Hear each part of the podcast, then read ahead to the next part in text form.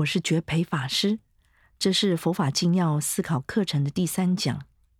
上一讲我们谈到如何以无我来破除我执所带来的障碍，这一讲则是要来谈第三个佛法核心的议题——空性。空性对解脱烦恼有很大的帮助，但是绝大多数的人对空性不太了解其中的妙用。几十年前，香港计程车司机不喜欢载出家人，他们认为出家人都是四大皆空，所以再到出家人赌马就会赌输，钱就空空了，很触霉头的。请问四大皆空真的是这样吗？明明世界是有的世界，为什么要说是空呢？空指的是没有吗？今天就让我们来好好探讨空的真义。空性并不是指存在的东西忽然不见或者不存在了，而是指一切事物的存在是无自性的，没有不变不灭的实体，所以空性才是实相。这是什么意思呢？让我们再说得更清楚一点：空是从有去观察的，而有是由许多的因缘而有，因缘会有聚合散灭的时候。所以不是实有，只是暂时有，因为会变灭，所以说是空。而四大皆空，四大指的是固体的地、液体的水、温度的火及气体的风。之所以皆空，是因为这四种暂时组合的元素，一旦分解了，尘归尘，土归土，每个人都一样。所以不是出家人四大皆空，而是人人皆空啊！让我们再举个例子：一张桌子经过我们的观察后，发现它的前身是木头，再往前观察，原来它来自一棵树种。可是树种不能成为桌子，而是要有阳光、土壤、雨水的条件，才可以渐渐长大成树。从大树再制造成桌子，还需要许多的工序。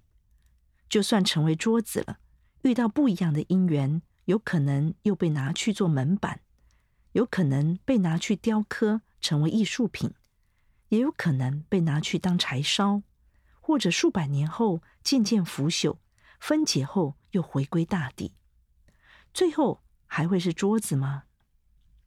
佛陀要我们透过对有的洞察，了解其背后的究竟本质。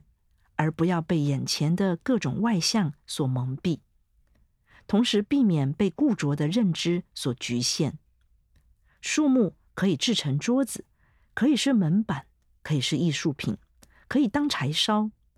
所以空无相，无所不相，也是和这个道理有关。空还有另外一层意思，也就是空中生妙有。房子不空，就不能容下屋子里的人。肠胃不空，就吃不下任何食物。世间万象的有，是因为来自空性的作用，因为空才能妙有。你也许会问我，那讲空的目的到底是什么？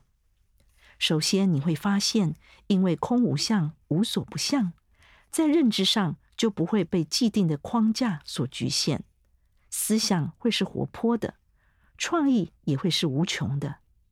当一个人具有空性的智慧，废弃物就不再只是废弃物，而是可以重新再利用，成为循环经济的来源。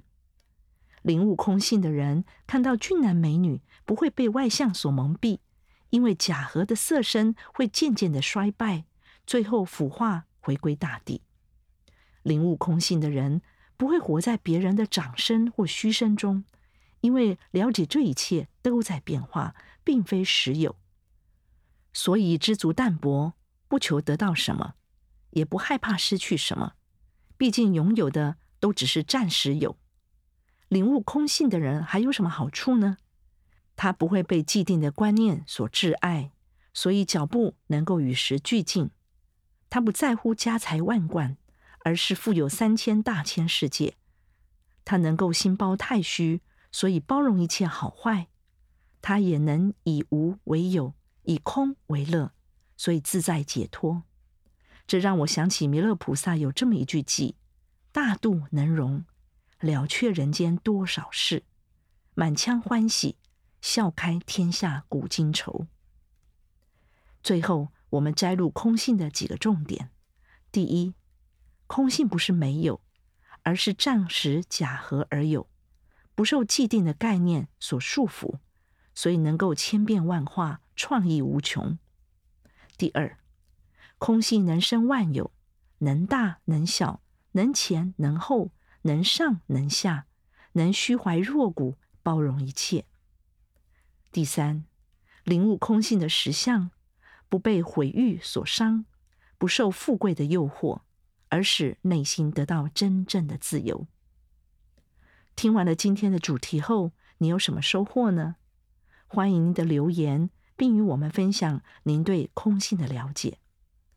恭喜您又学到一个佛法的观念，希望我们一起探究生命的真理，也愿大家深入经藏，智慧如海。祝福大家。